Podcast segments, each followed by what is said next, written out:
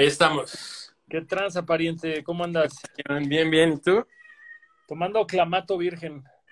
Muy bien. Yo me acabo de terminar una chela. ¿No, no, le, ¿No le ha afectado el encierro durísimo a tu alcoholismo, güey? Fíjate que no, ¿eh? La verdad es que por ahí me, me regalaron como unas cajas de chela y la verdad es que me he sabido medir bastante. Hombre, güey, eres un ejemplo a seguir, güey. Yo sí me he perdido en un alcoholismo ñero, sobre todo los primeros dos meses, güey. Ahorita ya llevo, güey, creo que para la tercera semana que no chupo, güey, pero, pero sí fue de, ah, cabrón, así de, sobre todo al principio, güey, de que diario estaba tomándome un six, güey, así, ah, ah, no pasa nada. Y luego ya fue como, güey, ya esto ya no está bien, güey.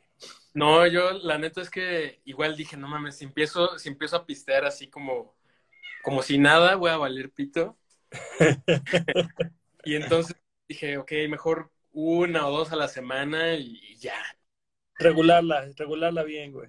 Sí, sí, sí, sí. Amigo, tenía un chingo que no te veía.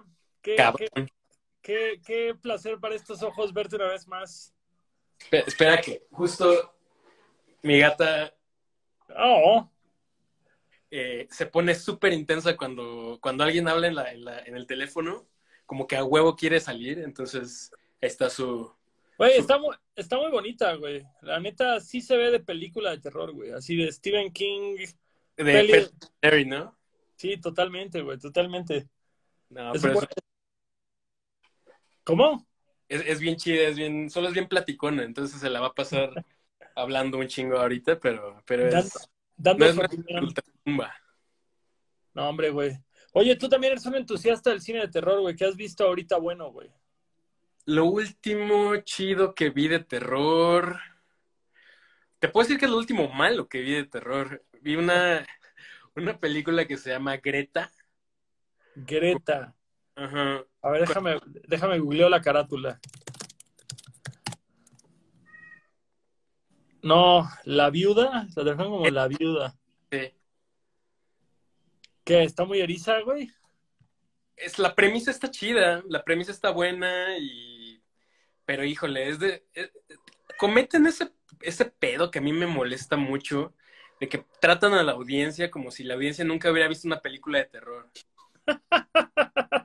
¿Por qué, güey? Así como los clichés de siempre, güey, de que desde que sale el asesino ya sabes que es él. Ajá, y o sea, está muy telegrafiado todo, ¿sabes? Y, y, los errores que cometen los protagonistas es como de, o sea, ¿dónde está el sentido común, no? Y me sorprende porque es de, es del director de Entrevista con el vampiro. Órale. Pues este, digo, entre, entrevista, entrevista creo que es un gran drama, güey, pero no es una, o sea, es como decir hay vampiros, pero no necesariamente es terror o suspenso. No, es más como, como una pre, pre, pre, eh, crepúsculo, ¿no? Así como drama de vampiros. ¿Sabes, ¿Sabes qué película siento que es un poco la evolución de entrevista con el vampiro? Y, y obviamente va a caer gordísimo el comentario. La de Queen of the Damned. Ay, ni la vi, güey. Como que, como que se me hizo bien chafa. Se, se te hizo chafa y eso de que estábamos en la edad para verla, güey. Yo sé, yo sé con ese es el soundtrack más new metalero, güey. Es más, cuando el vato cantaba en una escena era la voz de Jonathan Davis de Korn, güey. Verga. Sí. puedo imaginar. Sí, me acuerdo del soundtrack. Varios amigos lo tenían y era como de, ah, cámara. Tengo una extraña noción, güey, que la vampira era Alía, güey. Sí, sí, Alía, güey. Alía era la vampira principal, güey. Totalmente, sí. No, no mames, ni un solo actor, güey, que recuerde actualmente, güey. Así que creo que justo no le fue muy bien a la película, güey. De hecho, creo que fue uno de los grandes fracasos, porque justo dijeron, ok, ya hicimos entrevista con el vampiro, pero como es una saga muy larga, vamos a hacer algo para los tiempos. Entonces, por eso la hicieron como tan new metalera. Todo lo contrario, que, fíjate, si nos vamos a una peli de vampiros contextualizada, güey, tanto tú como yo nos hemos pronunciado fans, güey, de Lost Boys. Puta. Creo que Lost Boys eh, totalmente refleja lo que estaba pasando en Southern California, güey, en los que finales de los mediados finales de los ochentas, güey. Lo hacen de una forma que envejeció precioso, güey. Pero la veo unas dos veces al año fácil. O sea, es de mi top 5 de la vida. Entonces, ajá. Sí, a la verga los vampiros, a la verga el terror de la vida, güey, de la historia del cine, güey. La neta, sí, soy muy, muy, muy fan. Entonces, creo que es porque, digo, además de que creo que es divertidísima, está, o sea, como que tiene muchas cosas muy chidas, le tengo un cariño especial a nivel personal porque me recuerda a un primo mío que, que falleció y, y, la veíamos mucho. Entonces, también por eso es como, como que le tengo un cariño muy especial. ¿Cuál, ¿Cuál, fue la primer peli de terror que viste? ¿Te acuerdas? Pues. Nada más que quiero establecer, güey, quiero establecer que esta conversación va en torno a que eres ilustrador, güey, pero pues ajá, güey, ya, ya arrancamos con el tema del cine de terror. Ya sé, güey, ya sé, no puedo negar. Es, y, y, tú lo sabes, o sea, como que es algo que siempre tenemos mucho en común, ¿no? Sí. La primera película de terror que vi, sinceramente no me acuerdo, pero tal vez fue eh, Nightmare on Elm Street. La primera. Órale, fíjate, yo iba a decir la 4, güey. ¿A poco? La 4 de Elm Street, güey. Y me acuerdo que vomité así el cuarto de mis papás, güey, con esa escena que, que se empieza a comer como los, los, peperami, los peperonis, güey, con las caras de sus amigos, güey. El pecho, ¿no? Sí. Ajá. Y como que me hundió eso, algo había cenado, güey, vomité la cama de mi papá, llegó mi papá, me regañó. Y fue como esa, esa transición de ser niño, güey, de que cuando vomitas, güey, como que te cuidan, güey, a vomitar y que me regañaran, güey. Fue como, güey, estoy vomitando, no deberías regañarme, güey, deberías como, no sé, güey, meterme a la regadera o algo. Sí, claro, que es de, ay, mijito, a ver, toma, me quedo aquí junto a ti, a verga, ya llegaste pedo otra vez o algo así, ¿no?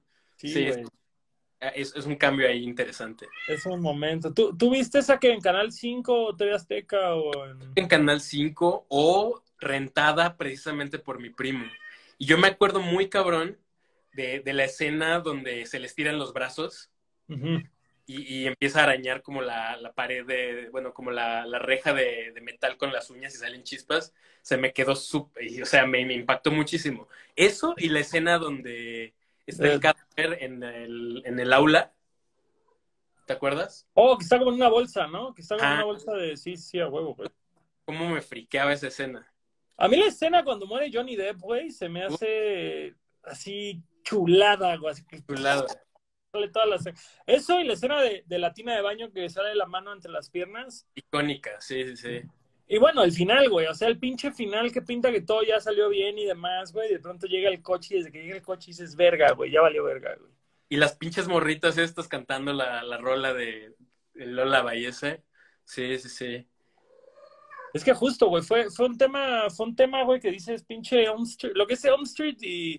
El otro día platicaba, fíjate, eh, yo no sabía esto, hace poco entrevisté a José Madero Expanda y, y el güey también es un fricazo del cine de terror, güey.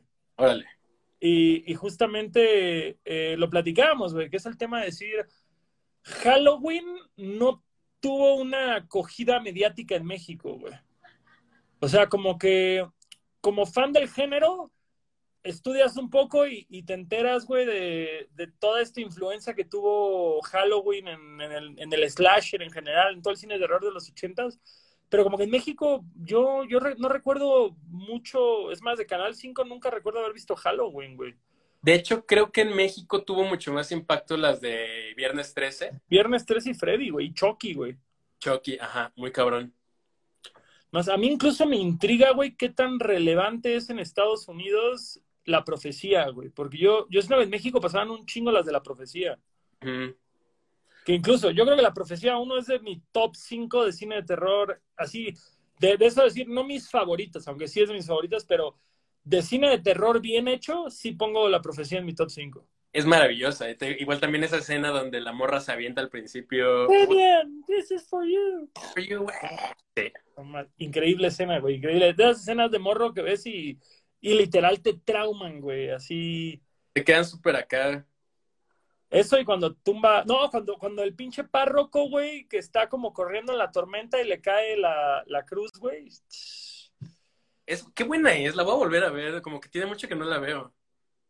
Güey, es, es grande, güey. Yo siento que tiene un chingo como de espejo de época con el exorcista, pero no goza de Creo este, que este amor universal. ¿Qué? Sí, como que el exorcista la, la opacó en esa época, ¿no? Durísimo, güey, durísimo, durísimo lo opacó, pero no deja de ser una gran película, güey. Sí, no. ¿Y, viste las demás? La, la, la Profecía 2 y 3. Vi las tres, vi las tres y el remake. El remake del 2006 es pésima, güey, pésima. Le quitan todo lo cool. La profecía 2 es buena. La profecía 3, que es cuando Demian ya es adulto y está buscando un, un, cargo político en Washington, es muy mala y el final es terriblemente malo, güey. Damian goes to Washington, ¿no? Suena como. Sí, suena, suena, como legalmente Rubia 2, güey. Así. Error. y, y, me decía Memo Cobos que, que, es la profecía 4, güey, pero esa la verdad no llegó al, al, al videocentro de mi colonia, güey. No, ya, ya no le entré. Pero mira, fíjate, ahorita que dijiste al principio que esta plática iba más como por el tema de, de la ilustración, eh, estoy haciendo un proyecto de, como bien sabes, pues mucha de mi chamba es hacer carteles y, y cosas para merch para bandas. Sí. Y pues por los tiempos actuales no hay shows, entonces no puedo hacer eh, cosas para, para, ese tipo de, de eventos. Entonces dije, puta, ¿qué, qué, qué puedo hacer para seguir haciendo carteles? Uh -huh. eh, a pesar de estar aquí encerrado. Y se me, se me ocurrió, junto con otros compas, ponernos a hacer, por puro gusto, eh, nuestras versiones de pósters de películas. Vi que has estado compartiendo, pero no sabía justamente si era una iniciativa global o hacia dónde iba, o... pero sí, sí, sí. ¿De, quién, ¿de quién has hecho, güey? ¿Quién has hecho? Sí, me acuerdo que algunos hasta lo compartí, tiré flores como de costumbre en Twitter. Eh, pues cada quien, o sea, somos un grupo chiquito, los que empezamos como eso, o sea, como el, digamos, el, el consejo de, de, ese, de ese pedo, y cada quien escogió una. Yo escogí Lost Boys, eh, otro amigo escogió Laberinto, está con David Bowie. A huevo. Otro amigo escogió Dazed and Confused. Ah, brutal. Eh, se escogió The Breakfast Club. Oh, sí, sí, sí vi ese. Chava, Chava igual está, ¿verdad? En, en este grupo. ¿o Él entra. Sí, sí, sí. Ok, sí, sí, sí, porque también vi el de él, creo. Uh -huh. Y justo la, la, que sí, o sea, la que estamos haciendo ahorita, que todavía no publico nada, pero eh, lo estábamos haciendo semanal, pero como mucha gente ya empezó a incorporarse a sus labores y todo, pues ya no hay tanto tiempo para hacer esto, ¿no? Entonces ahora lo hacemos cada dos semanas. Y la que estamos haciendo ahorita es Psycho. ¿Y ese cuándo sale, güey? Pues la, en teoría tendríamos que subirlas el próximo fin de semana. Hombre, güey. ¿Y, ¿Y, qué pedo? O sea, ¿y cu cuánta gente está involucrada en esta dinámica, güey? Pues la verdad está abierto a quien quiera. Entonces, queridos, querida audiencia, si usted está viendo esto y le gusta el diseño y el dibujo, únase y lo que hacemos es que abrimos un Instagram para este proyecto que se llama The Movie Poster Show, tal cual, sí. así. Y estamos poniendo ahí los que manda la gente. O sea, obviamente, pues le damos como ahí cierto, un spotlight a, a, a los que estamos como originalmente, pero estamos compartiendo todos los que nos mandan. Brutal, güey. La neta está chido eso, güey. ¿Y, y, ¿Y, lo van a imprimir para venta o algo? ¿O nada más va a vivir en los internets? Un área medio gris porque en teoría no, no podríamos, porque no tenemos los derechos. Claro. Sin embargo, yo, yo, yo he visto que en Estados Unidos un chingo, un chingo de artistas hacen fanarts y los venden y no, no tienen los derechos, nada más lo, o sea, no, no sé exactamente cómo sería el, marco legal de eso, pero pues estaría chido poderlos vender porque neta han subido unas cosas bien, bien, bien bonitas. Güey, es como, ¿cómo se llama este, esta, este como bazar de ilustradores que está siempre en South by Southwest? Es como Flat... Flatstock. Flatstock, güey. Uh -huh. En Flatstock hay un chingo de fanarts que yo estoy seguro, güey, que... De Carrie, ¿no? ¿Qué? Me acuerdo que compraste incluso uno de Carrie. Uno de Carrie, que lo tengo en mi sala, güey, me mama y el AMED fue ahí el intermediario para que me bajaran como 50 dólares del precio.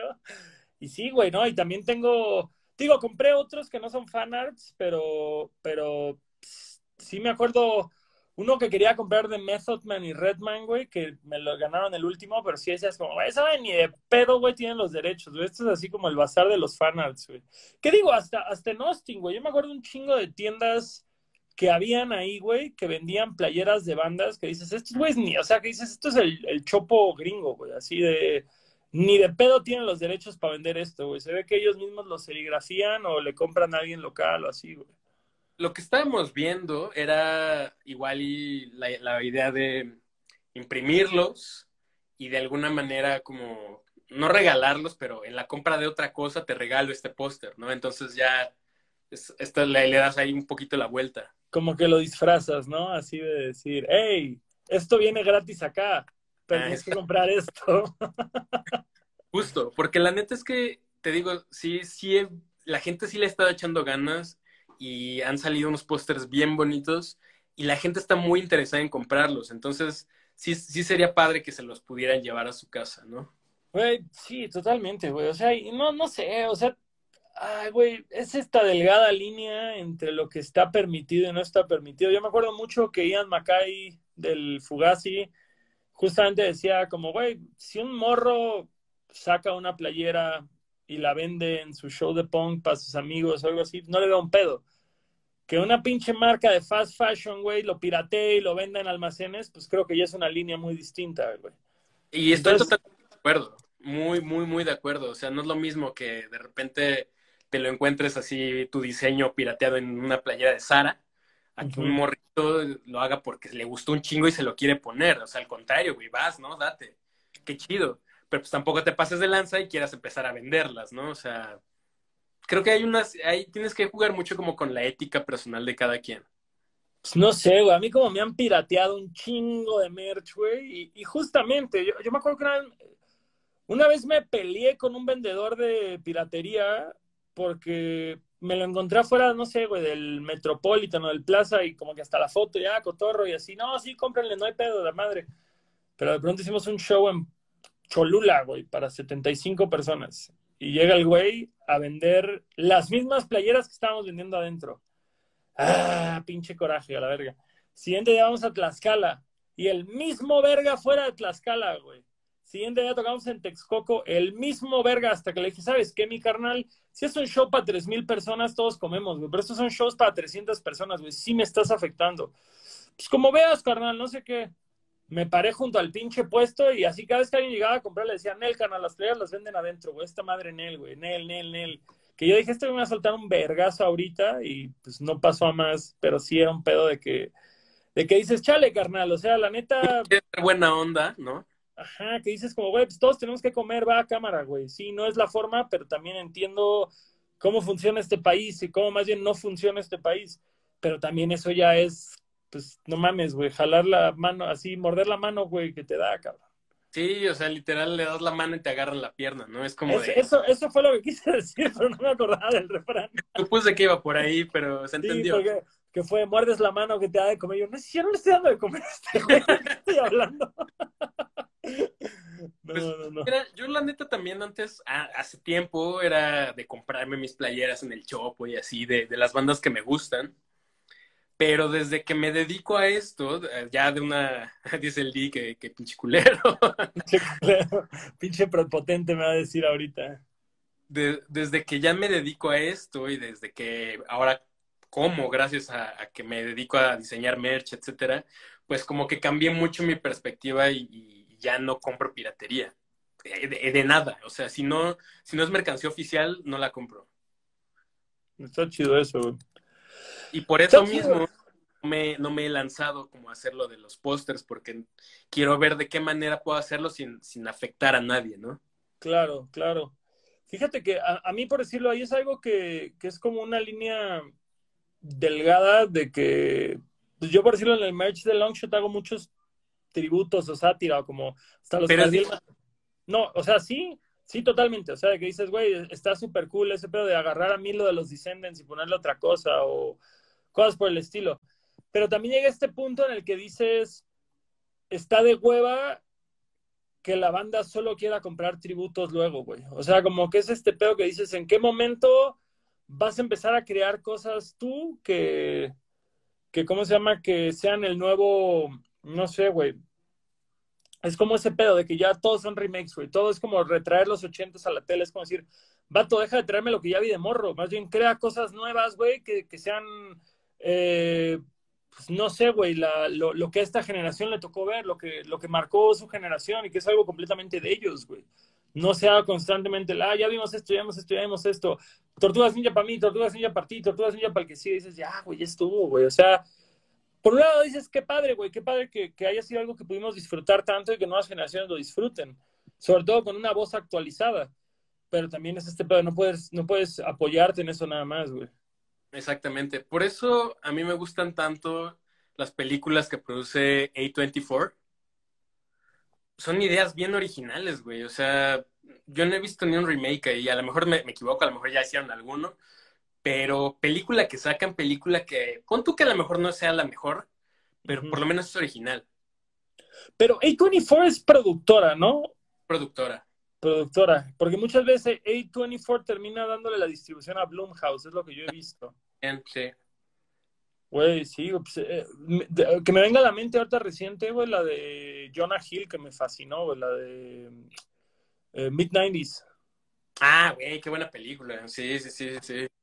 Total, güey. Es, como Kids, pero sin el shock value, güey. Así es. Pura nostalgia, güey. Pura nostalgia. Y, bien, bien real también, ¿no? O sea, como muy relatable, ¿no? Sí, Totalmente, güey. Bien, bien, bien. Si, si, tuviste un hermano mayor que oía rap y te pegaba, güey, totalmente esta película te va a hablar como a mí me pasó. sí. Oye, hablando de pelis nuevas, güey, perdón, es la última vez que me desvío de la ilustración, pero ¿viste el tráiler, güey, de Candyman? Que todo es como de recortes de papel. Vi que lo pusiste hace rato y estaba haciendo otra cosa y dije, ah, ahorita me lo doy. Vato.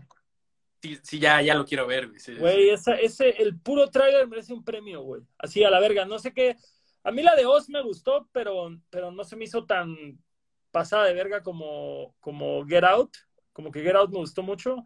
No he visto la serie de Twilight que hizo Jordan Peele. Sé que está en, en Amazon, la empecé un día y como que Andrea quería ver algo más y pues lo cambiamos.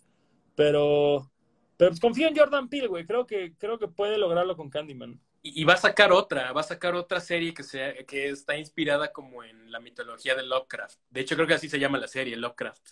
Órale. Órale, qué cabrón, güey. No sé qué también se vaya a traducir eso en, serie, pero pues habrá que verla, porque creo que le, gira muy chido al Jordan Peele. Sí, güey. Aparte está bien cagado de dónde viene ese güey, ¿no? Como que dices, este... ¿Cómo pasaste de ser un, un vato de sketch icónico a volverte la nueva voz del terror, güey? Así... Y es que aparte, o sea, no solamente es de las nuevas voces de terror, sino las nuevas voces de terror para, para el público afro, ¿no? Que se me hace súper, súper importante, ¿no? sí. Me cae muy bien, me cae muy chido el Jordan Peele, la neta. Mira, no, no por querer encasillarlo, güey, pero sería increíble que hiciera un remake de Blácula, güey.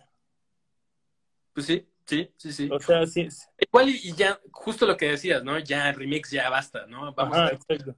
Por ejemplo, no, claro, claro, claro, claro. O sea, sí, sí, o sea, ajá, tienes toda la razón. ¿Sabes qué? Me callaste el hocico porque tienes toda la razón. Me acabo de quejar de eso. Ah. fíjate, fíjate que en las preguntas que hicieron los fans, güey, un morro me dijo que te preguntara qué opinas de Ari Aster, güey. Me encanta también. Puta, así. ¿Sí? ¿Se oye? No. Ah, ¿ya? Ah. ¿Seguimos? ¿O ya, no ya, ves? Ya, ah, ya regresaste. Ya, ya regresaste, ya regresaste. Ok, Ari Aster me encanta. Igual es de esas personas que están haciendo cosas propositivas, chidas.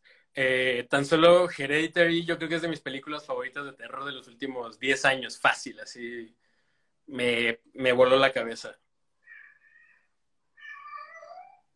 Sí, es, es, de las mejores pelis de terror, punto, güey. Independientemente de la época. Es una gran película de terror, güey. Y que al mismo tiempo creo que sin necesidad de hacer un remake, deja muy claras sus influencias. O sea, para mí yo la veo y veo Rosemary's Baby en todo, en todo el pedo, güey. Sí. Y Midsommar, por ejemplo, también se me hace súper, súper diferente, ¿no? Hay gente que la odió, a mí me encantó pero es justo esto, es como de nuevas voces, ¿no? Es este, incluso este género que le llaman post-horror, como de historias completamente distintas, con unas narrativas diferentes, con una dirección de arte pues bastante peculiar que, sobresale como de, la producción general de, cine de terror, se me hace que, es, un, e, es un gran momento para, para el cine fantástico. Oye, fíjate, jamás había oído esto del post-horror, güey. Sí, pues es, es como toda esta... Es un término un poco ambiguo, pero es como cualquier película que toque temas de terror como muy psicológicos y que no necesariamente son como slashers o, de fantasmas o, o, cualquier cosa, ¿no? Por ejemplo, de las que más mencionan en ese género son It Follows, este, que también It Follows se me hace una, una gran película, eh, esta de It Only Comes at Night, incluso de Babadook. Esa no la he visto, güey. Está chida, está chida. Me la han recomendado mucho. La de Babadook, puta, güey. Babadook está cabrón, güey. O sea, tal vez no es mi peli favorita, pero sí logran incomodarte por toda la peli, güey. Sí. Entonces, eh, eh, se me hace bien chido que haya un resurgimiento de, de... Oh, fuck. Uh, se está, se está... ¿Ya? A ver. ¿Mejor? ¿Mejor? A ver.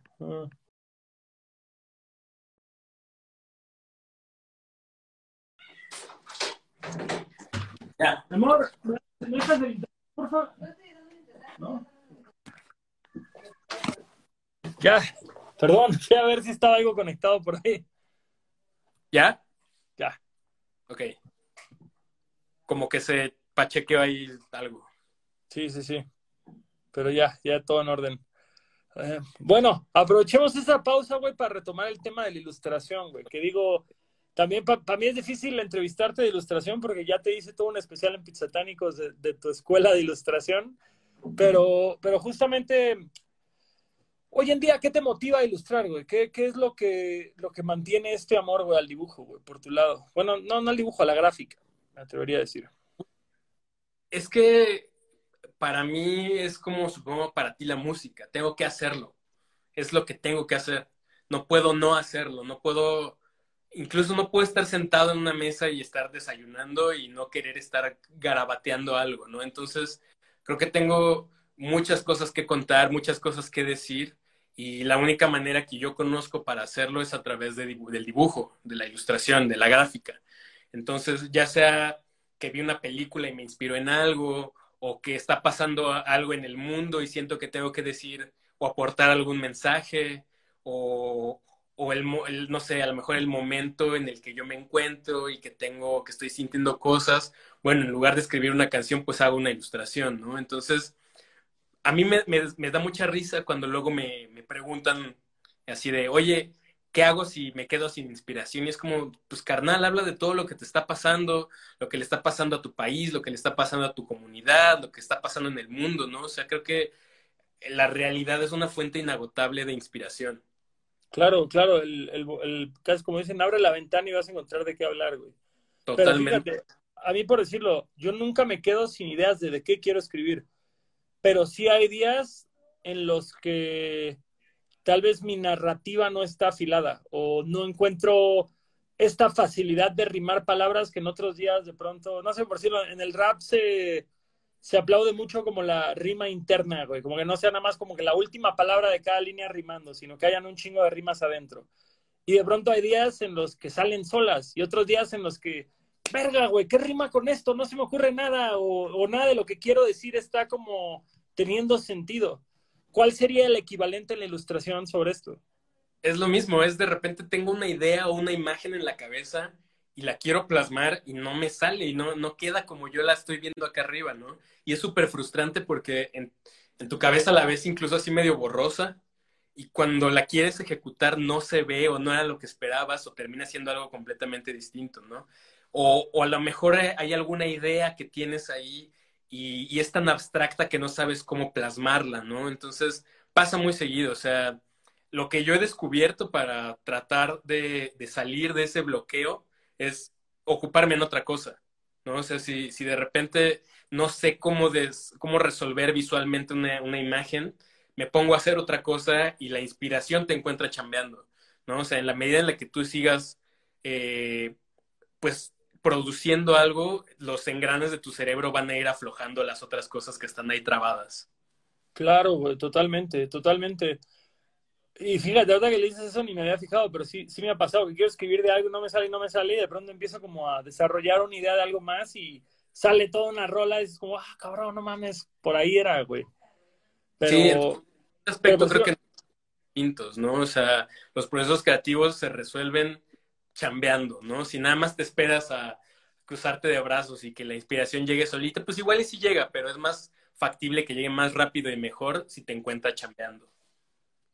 Fíjate que ahorita justamente empecé a leer un libro que, lo empecé a leer porque se llama una canción de Tote King, que es mi rapper favorito y es un güey que habla un chingo de libros, que se llama Bartleby y compañía y habla sobre todos los grandes escritores que dejaron de escribir porque, porque ¿cómo se llama? Porque en algún momento tuvieron un madrazo o mucho éxito y dijeron como, ya no tengo inspiración, ya me quedé sin nada de qué hablar, ya no quiero hacerlo, la fama me pesa demasiado, por, diferentes motivos. Y a mí en lo personal sí me ha pasado, güey. O sea, yo mi último disco que hice fue en el 2015 y de ahí he escrito canciones, pero no me había sentido en la capacidad de escribir un disco. Era un y, y, lo llegué a resolver, que fue un tema de que dije, dejé de escribir para mí, estoy escribiendo para impresionar a la gente que quiero que me acepte en el momento en el que dije, chingan a su madre, todos van a regresar a, escribir como lo hacía en un principio y hablar de las cosas que quiero hablar, de la forma que me sale, claro, siempre exigiéndote centímetros, güey. No puedes exigirte avanzar un metro de una rola a otra. Siempre es como decir, a ver, güey, ¿qué, qué, qué, cómo, ¿cómo mejoro esto que estoy haciendo ahorita? ¿Cómo, y el siguiente dibujo en tu caso, o canción en mi caso, ¿cómo puede ser mejor que el anterior? Y en ese momento todo agarró sentido alguna vez. Por eso te preguntaba, más bien como tú en algún momento te has estancado por una época entera de sentir que, que tal vez terminas haciendo ilustraciones, porque es tu trabajo y, y, no hay de otra. O sea, yo, yo en mi caso puedo seguir cantando las mismas canciones cinco años y, y es como regresar al trabajo viejo. Pero tú como ilustrador no puedes sacar la misma imagen para varios prints o para varios festivales o así, güey.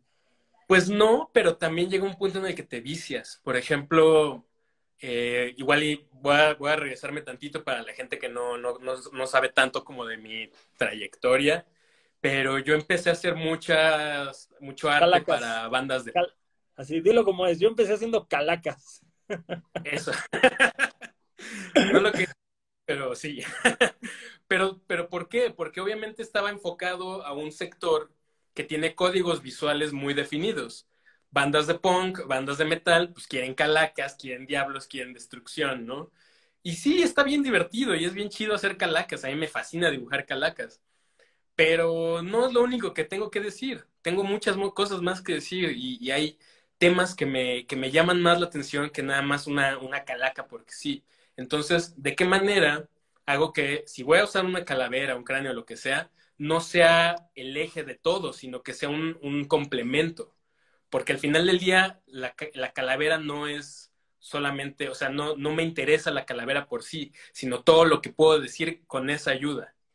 Güey, homie, eh, yo, yo en lo personal, como haciéndome un lado como compa, güey, sino como fan de tu trabajo, cuando hiciste la silueta de México, güey, con, con el rostro de calavera en medio, es este pedo de decir, sí, es una calavera más, pero totalmente la sacaste del contexto que la habías utilizado previamente y, que en el momento que salió se viralizó, todo el mundo la compartió, todo el mundo pegó la calca, todo el mundo se sintió representado por esta imagen. Y es como dices, te saliste bien cabrón de tu zona de confort sin salirte tanto de tu zona de confort, por más contradictorio que sea. Pero, pero, justo te iba a preguntar, ¿qué imagen o qué trabajo tuyo te ha sacado de tu zona de confort de, de la gráfica rockera que, de que realmente estés orgulloso. O sea, que tú digas, acá me pasé de verga con esto. Por ejemplo, mm, hace un par de años me tocó hacer un cartel para un lunario de Eli Guerra, que pues es una gráfica y un lenguaje visual completamente distinto al que estaba acostumbrado, ¿no? Y entonces eh, encontré una manera de expresar y no o sea, no, no sentir que traicionaba mi esencia, pero al mismo tiempo hablar el lenguaje que habla Eli Guerra, ¿no? Y que los fans lo vieran y que dijeran, güey, sí, le atinaste, ¿no? O sea, eh, te quedó cabrón.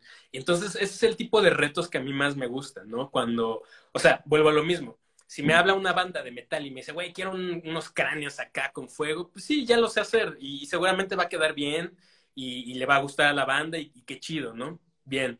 Pero ¿qué pasa cuando me habla un proyecto del cual no sé nada o no sé cómo hablar su, su lenguaje? Se me hace bien interesante porque es como de, ah, ok, es un nuevo set de habilidades que tengo que desarrollar para lograr una buena chamba. Pero ¿Qué tanto es preguntarle al, o sea, porque por ejemplo llega mucha gente y te da carta abierta de, me gusta tu estilo, haznos algo, o, el cliente por lo general llega y te dice, quiero esto.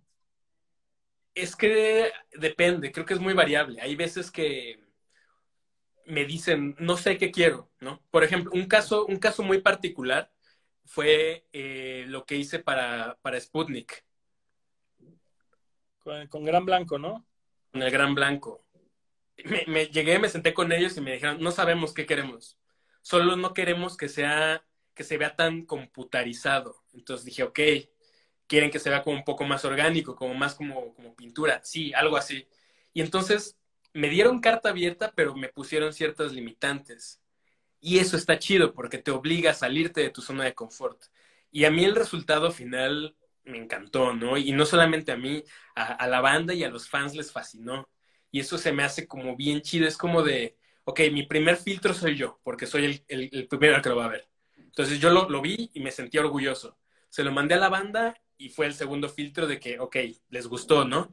Pero al final del día, si los fans no te dicen, o no te compran la playera, o no te compran tu cartel, o no, no, no dicen nada sobre el arte, pues quiere decir que se quedó como en un nivel ahí, pues medio intermedio, ¿no?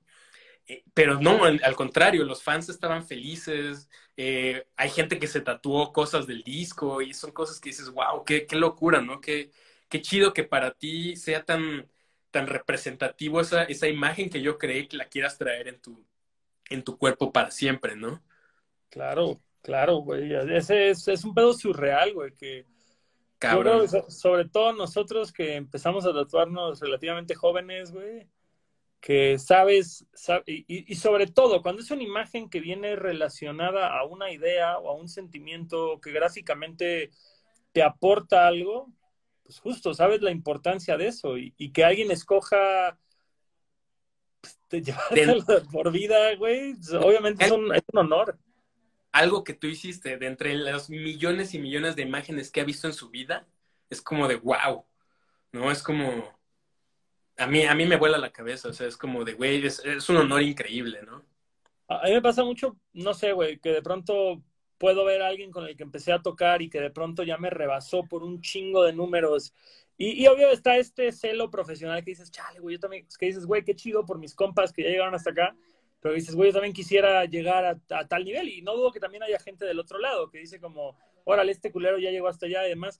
Y de pronto piensas, Güey, en toda la historia universal de la música que existe, solo se puede oír una canción al mismo tiempo. Y, e, esta cantidad de güeyes están escogiendo escucharte a ti, güey. Entonces, cállate y sé agradecido, güey, porque es algo que no todo el mundo tiene, güey. Totalmente, totalmente. Sí, sí, sí, estoy muy de acuerdo. Entonces, justo, es, es el tema de decir, hay que, hay que honrar al público, hay que honrar al público siempre porque es un honor, güey. Fíjate que, por ejemplo, yo, si, si, me, si me escriben, digo, yo, yo eso, eso es, hablo por mí, ¿no? Si me escriben en, en mi Instagram y, me mandan un mensajito vía eh, DM o algo así diciéndome, güey, me gusta un chingo tu trabajo, yo me tomo así el, el, el unos segundos para responderle y decirle, güey, muchas gracias, güey. Porque si al final del día son la gente que te da de comer, son la gente que, que compra tus productos, que compra, que consume tu arte y creo que si se les hizo chido escribirte, güey, me encanta tu trabajo, yo lo menos que puedo hacer es dedicarle así cinco segundos para decirle, güey, muchas gracias, ¿no? Entonces sí, yo creo que el, público siempre, siempre tienes que darle su, lugar. Claro, claro. Claro, aunque creo que en diferentes nichos es distinto, güey. Yo me he topado público increíblemente chido, gente que conocí como público y que ahora puedo llamar mis amigos, y también gente, güey, que no diferencia la línea entre eh, la civilidad y el respeto. Me ha pasado. ¿Sí? Tengo, tengo ahí un, un, caso, por ejemplo, de un güey que, digo, al final ya soy humano, ¿no? Y se me va, ¿no? Si de repente por ahí no, les, no le respondo a alguien no es por culero, sino porque se me fue el pedo, o no sé, cualquier cosa. Y de repente empecé a ver que un güey me comentaba y le comentaba a compas míos, o sea, en sus, en sus chambas, así de que me, empezaba a tirar hate. Y yo así de, ¿quién es este güey? No, así, no, no tengo ni puta idea. Entonces me metí como a su perfil y me metí a ver los mensajes que tenía y se me olvidó responderle una vez de que el güey me dijo, güey, ¿me podrías, ¿me podrías dar retroalimentación de mi trabajo? Y le dije, sí, güey, aguántame tantito. Y ya se me fue y nunca más le respondí. Y pues eso, eso bastó para que ahora yo sea el güey más mamón y petulante de la escena de la ilustración en México para él. Y dije, órale, qué, qué, qué resentimiento, ¿no? O sea, que... Para, que... para que pasaras a ser el mamón de Mike Sandoval. es que, güey, es eso, es, es, el pedo de decir o te amo o te odio. Así Ya de, sé. Es, es, una línea muy delgada. Y, y, y, también hay mucha gente, güey, que te insulta, que te insulta, que te insulta. Y dices, voy a ignorarlo, voy a ignorarlo. Hasta el día que te agarran en tus dos minutos y dices, bueno, hijo tu puta madre, ¿de qué va esto? Me acuerdo mucho, güey, un cabrón, güey, que cada rato, cada pinche tweet, cada pinche tweet, ese pinche launch atrapea a la verga, es un pendejo, pinche... Hasta que un día, güey, me agarró como a las 8 o 9 de la mañana, güey, así recién café tomado. A ver, verga, me metí, güey, así a sus redes a ver quién era, güey, oí sus rolas y le contesté, mira, carnal, ¿sabes qué? De entrada, güey, tu rap está más culero que el mío. Y como ilustrador no vales verga, también le pelas la verga a mi hermano, güey. ¿Qué pedo, güey? Muéstrame unas fotos a ver si le pelas la verga a mi otro hermano también. Puta, acto seguido me bloqueó. Me metí al de su chamba. Órale, puto, no me bloquees, qué tranza. Y, y ahí fue cuando dije, no está chido. O sea, también yo no puedo, también yo no puedo. De ¿sabes? O sea, como... Sí. O sea, no te puedes estar tampoco engageando con todo el mundo porque nunca vas a acabar y vas a acabar más emputado. Entonces tienes que aprender a, a, a que se te resbalen las cosas también. ¿no? Mucho, mucho. Es, es, es, sobre todo para la gente que está viendo esto, güey. Hay una lección rápida, güey, que les puedo dar yo y que estoy seguro que tú respaldas, es el contesta a la gente que te tira buen rollo, no a la gente que te tira mal rollo. No, no le des atención a la gente que nada más te está hateando, güey. Sí, porque, pues, es, porque es lo que quieren, es una reacción, güey. Eso es lo que quieren. Güey. Exactamente, exactamente. Quieren, quieren picarte para decir, aquí estoy, aquí estoy. En lugar de decirte algo chido, prefieren irse por el otro camino, ¿no? Que es estar así como jodiendo. Sí, yo, yo sé, yo sé, y también trato de no. Porque fíjate, justo cuando me pasó lo del vato este, dije, puta, le voy a escribir, ¿no? Así de, voy a ver, ¿cuál es tu pedo, cabrón, no? O sea, ¿por qué tienes que andar comentando de mí y, de, y a mis compas de, de mí? Y no te hice nada. Y luego dije, bueno, ¿para qué, güey? ¿Para qué le doy más atención, no? O sea, al final del día no le hice nada. Y pues que se quede el solito con su rencor. Pero ya nunca, nunca hubo un closure ahí. Se quedó ahí, este. Cada X tiempo me lo topo. O sea, de que, por ejemplo, me meto a ver una chamba de, de, del chavita, ¿no? Y, y, pone algo ahí sobre mí y es como de. Pues ya, güey, ¿qué le voy a hacer, güey? Así. Chale. Voy a buscarlo, güey, y le voy a empezar a comentar. Sí, carnal, al chile pinche Mike se pasa de ver. Mamón. Este güey es un mamón. Es un mamón, güey. Pero no te he hecho diseños. Sí, sí, pero no le quita lo mamón. Ah, sí, hemos trabajado y todo. Pero es así, así, ah, sí, es mi carnal, güey, lo conozco de años, me cae re bien, güey. Es más, lo entrevisté el otro día, pero es un mamón. Oye, homie, este, fíjate, otra de las preguntas que hicieron en los comentarios es si te gustaría, que, que digo, todo medio raro porque es, ¿te gustaría hacer el, el, cartel de algún festival? Yo creo que sí has hecho carteles de festivales ya, ¿no? Sí, hice dos años para el Primavera Sound en Barcelona. Verga, no sabía eso, güey, qué cabrón. Ah, ¿por eso terminaste eh, vendiendo carteles ahí, güey? Pues en parte, sí, sí, sí. Y Órale. fue para, para el ceremonia cuando en el que tocó Bjork. Mm, claro, que era, que era como un mosquito sacerdote o algo por el estilo, ¿no? Ah, un, una mosca disfrazada de, pues sí, como de clérigo y una mosca acólito y están ahí como haciendo un ritual, ¿no? Una ceremonia. Está su y, y, eso fue como lo propusiste tú o te llegaron a decir porque se me hace como súper random con sobre todo con el aire que ha ido agarrando el ceremonia como que se me hacía súper mero ese diseño, güey. Pues sí me dieron carta abierta y sí me lo tuvieron que autorizar, pero al final del día me dijeron, güey, pues esta es como la línea gráfica que tiene esta edición del festival, haz algo que vaya en, línea. Y te, a, mí, a mí me gustan mucho los insectos y los insectos son como un, un vehículo que yo uso para platicar de muchas cosas, ¿no? Para hablar de muchos temas.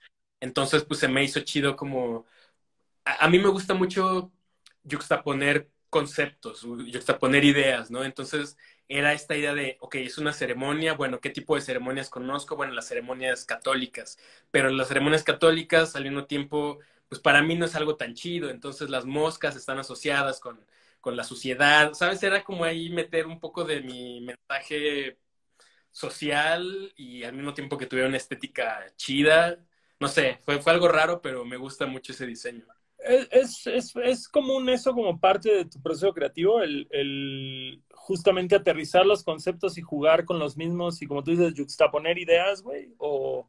De hecho, creo que es lo que más me gusta, es como de, ok, si quiero hablar de cierta cosa, ¿cómo le puedo dar la vuelta y, y, usar algo completamente opuesto o algo que no tiene nada que ver y que se siga entendiendo, ¿no? O sea, creo que al final del día, más allá de un estilo de cómo pueda yo dibujar, eh, me gusta que la gente reconozca en mi chamba ciertos temas o ciertas formas de resolver eh, alguna, alguna idea.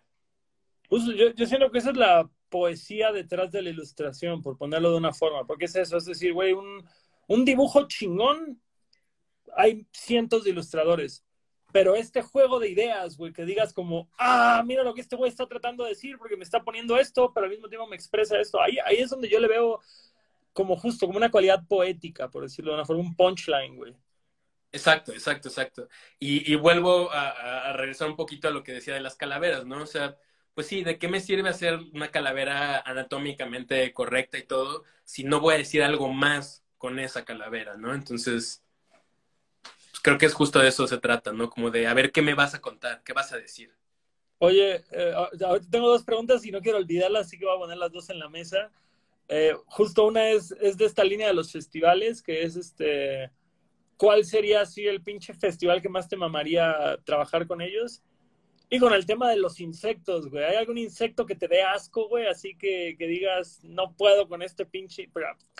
Cucarachas, mariposas, cochinillas, todo eso me da un vergo de asco, güey. Entonces. Las, las, cucarachas me dan un chingo de asco.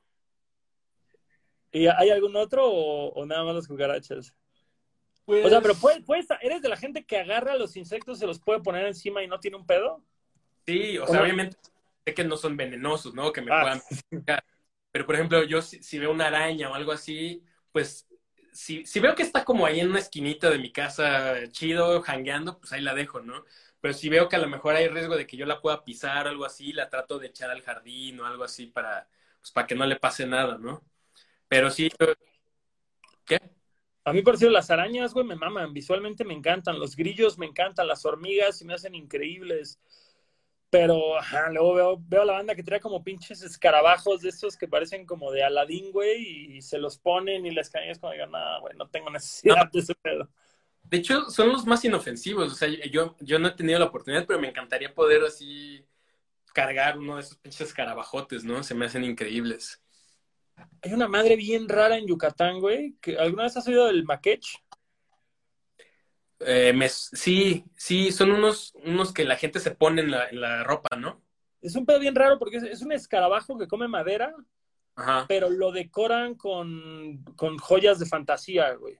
Y así Ajá. te lo venden, güey, como en un botecito y tienes un pinche escarabajo caminándote como si fuera un prendedor vivo con joyitas de fantasía y de morro era como, qué raro, güey, qué raro un escarabajo, como joyas.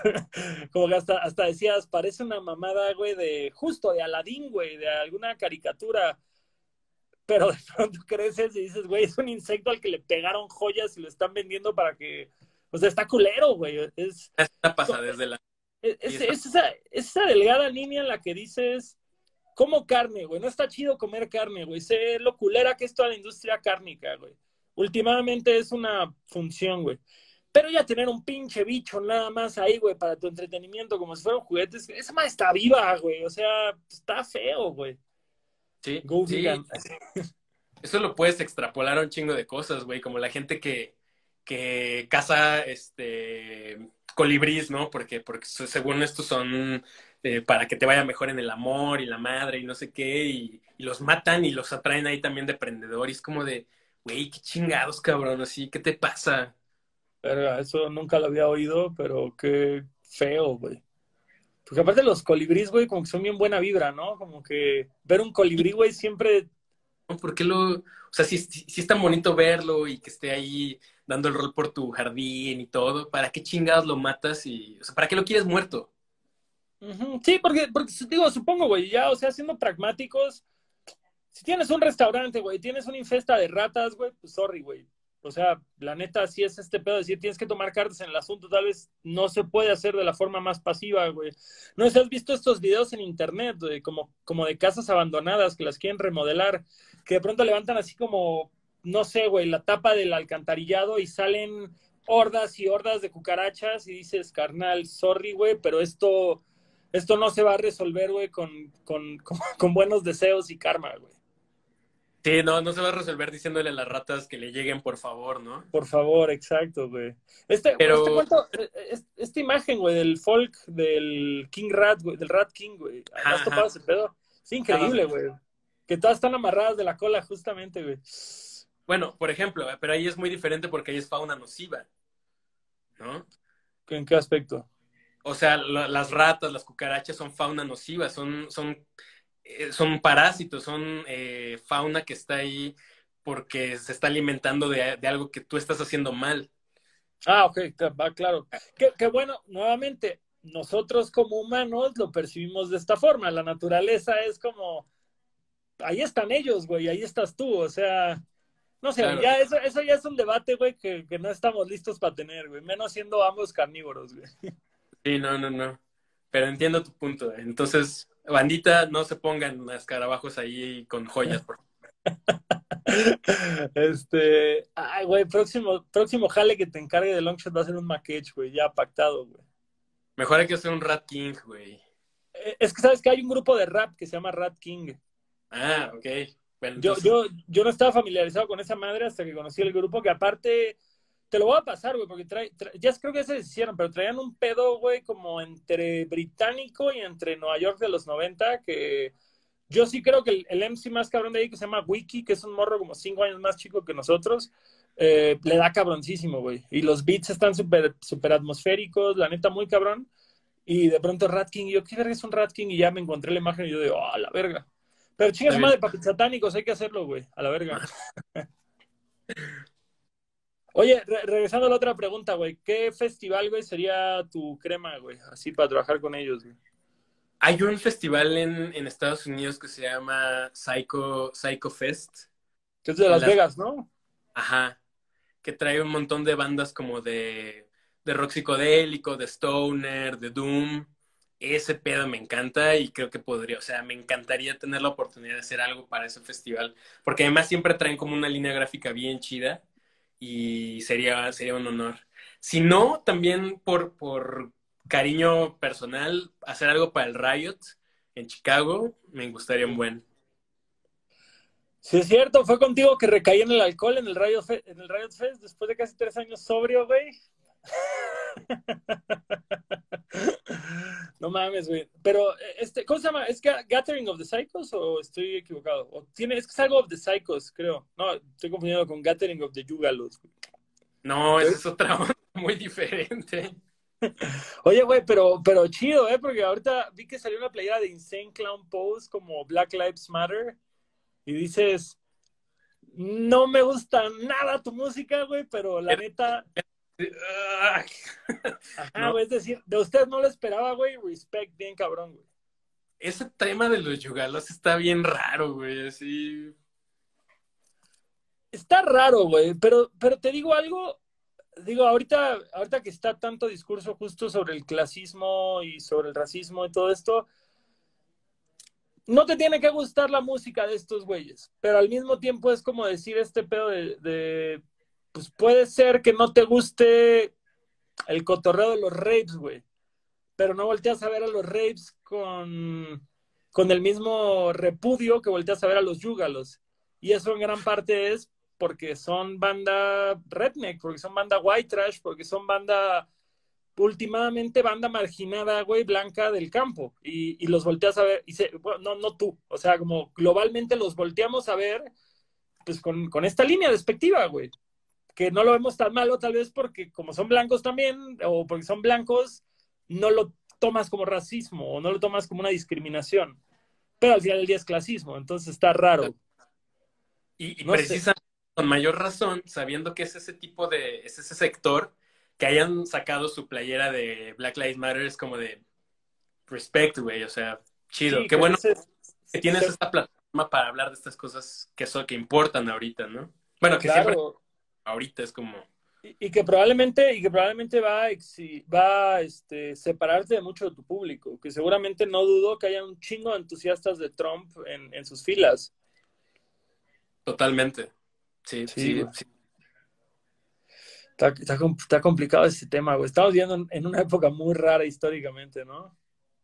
Y, y no, no para, güey. Así neta el 2020 paso, cada semana hay un tema polémico así que dices, wow, wow, wow, ¿qué está pasando?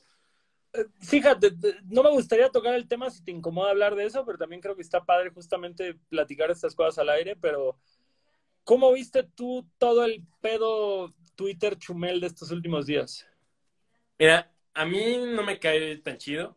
Yo no soy nada seguidor de, tu trabajo, de su trabajo. Es, es, es, complicado. No sé si ahorita los minutos que nos quedan de, de plática sea suficiente como para hablar de ese tema. Eh, me puse, ¿viste el debate? Bueno, el, no, no, fue un debate, fue como un foro. Sí, pero, pero justamente, no, no, vi, vi el final, güey. Vi que ahora ya lo subieron a YouTube y me lo quiero aventar completo. Vi como, como los últimos 20, 25 minutos. Y justamente siento que se diluyó mucho lo que pudo ser un debate genuino, porque eran cinco opiniones distintas con un rango de 40 segundos. Entonces, como que siento que tal vez si lo hubiéramos puesto, que, creo que el que todos querían ver era como Chumel versus Tenoch. Creo que fue casi casi la, la, línea que más le interesaba ver a la gente.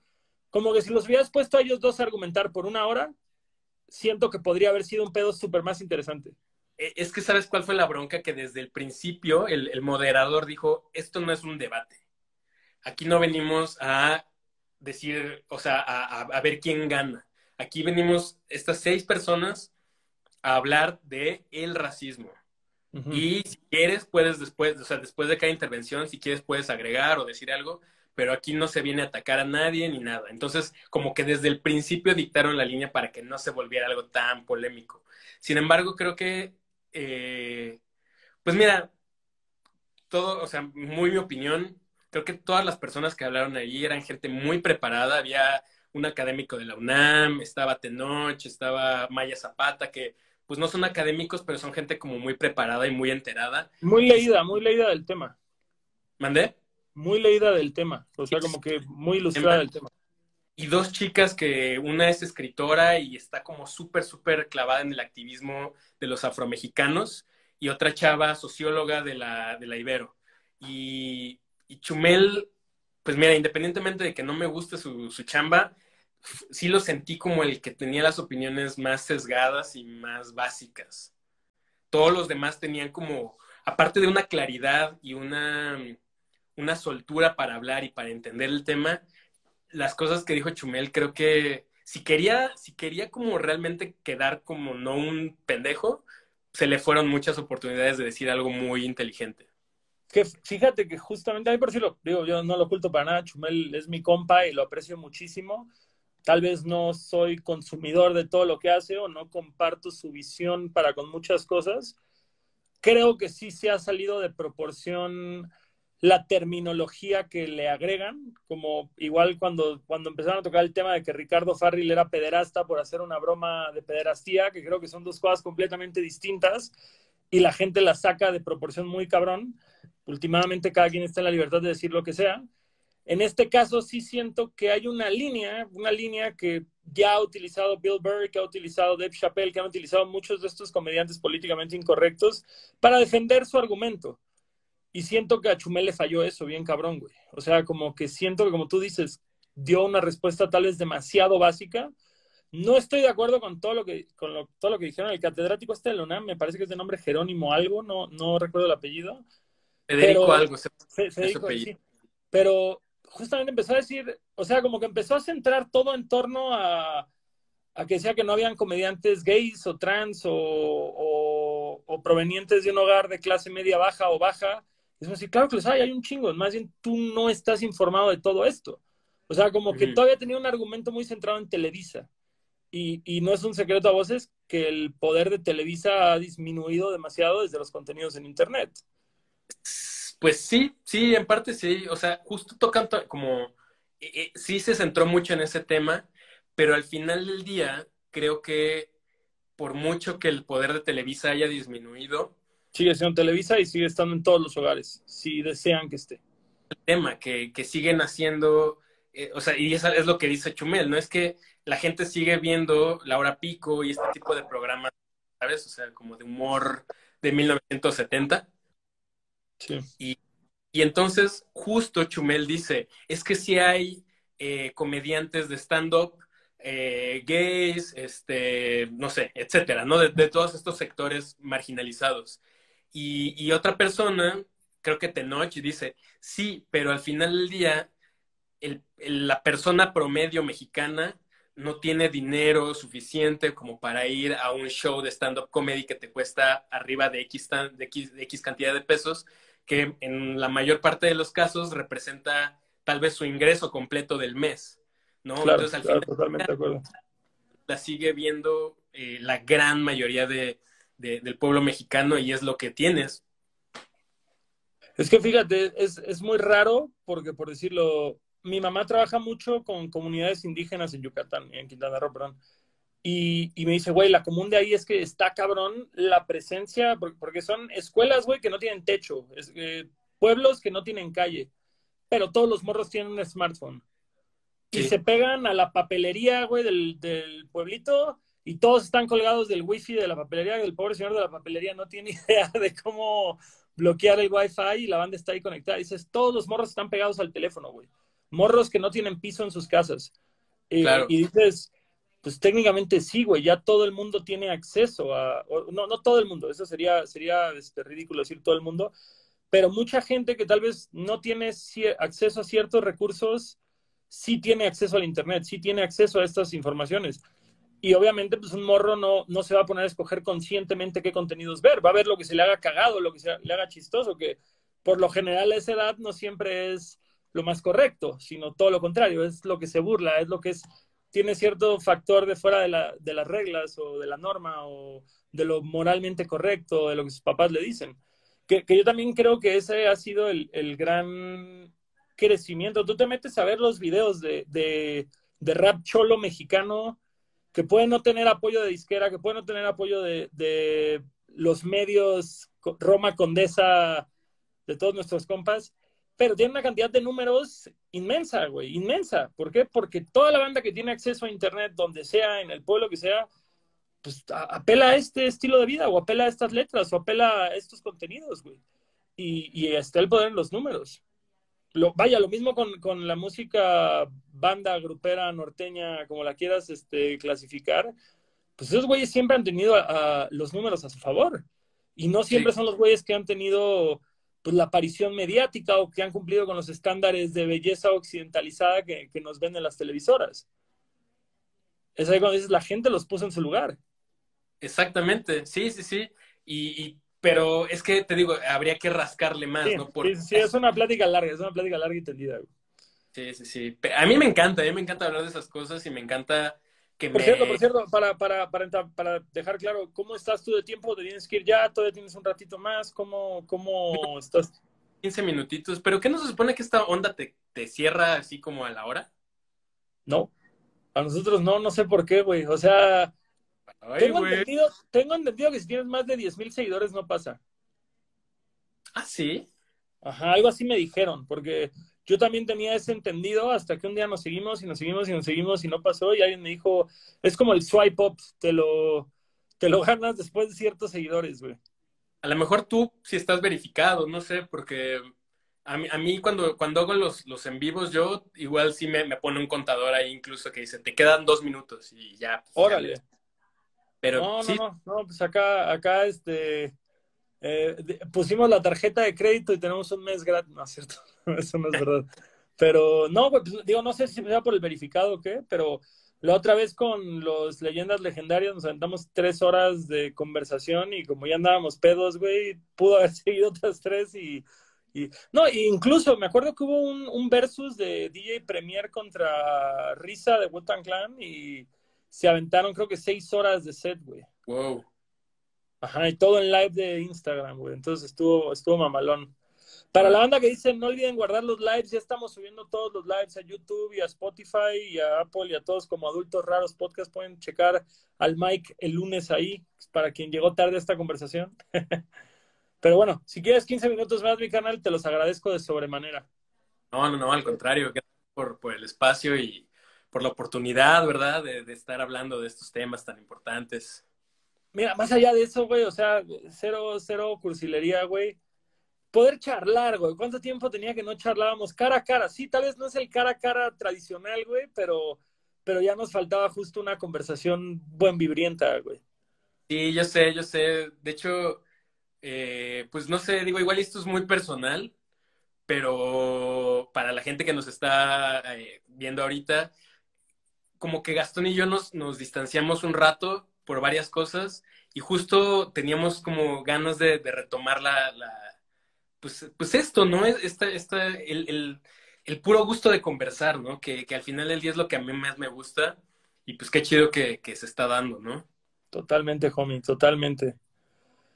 Algo quería preguntarte con todo. Ah, no, no, no. Drink and Draw, güey. Hablemos un poco de Drink and Draw. Para la banda que, que, no conoce el Drink and Draw, güey, que yo sé que es uno de tus bebés. Dicen que los padres no tienen hijos favoritos, pero es una mentira, güey. Yo sé que Drink and Draw es uno de tus hijos favoritos, así que estaría padre que, que se lo platiques a la gente que tal vez no está familiarizada con el proyecto.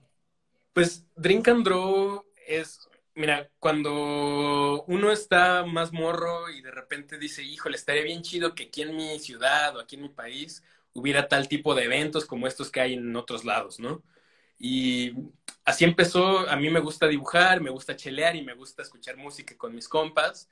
Y pues se nos ocurrió a, a, a mis amigos y a mí empezarnos a juntar en un bar con nuestros sketchbooks y estar platicando y estar hablando de madre y media y, y, estar como compartiendo ahí dibujos. Y de repente se nos hizo chido como darle un poquito más de formato al asunto y empezar a invitar banda, empezar a invitar a los cuates y empezó a crecer, crecer y crecer y pues se volvió un evento, ¿no? Y, y justo el, vi que el otro día tuviste eh, a Marien, ¿no? Eh, platicando también. Y Marien como que nos ayudó a darle un giro también a eso y a volverlo un poquito más redituable y empezamos a llevarlo a lugares más grandes y a buscar que, que las marcas le entraran también. Y ahora es un, un, evento en el cual la gente que le gusta ir a dibujar puede pasar un rato chido con sus compas, conocer banda que también está como en el mismo rollo y escuchar música, ganarse algunos premios de ahí de repente con, con algunos de los patrocinios que tenemos de las marcas.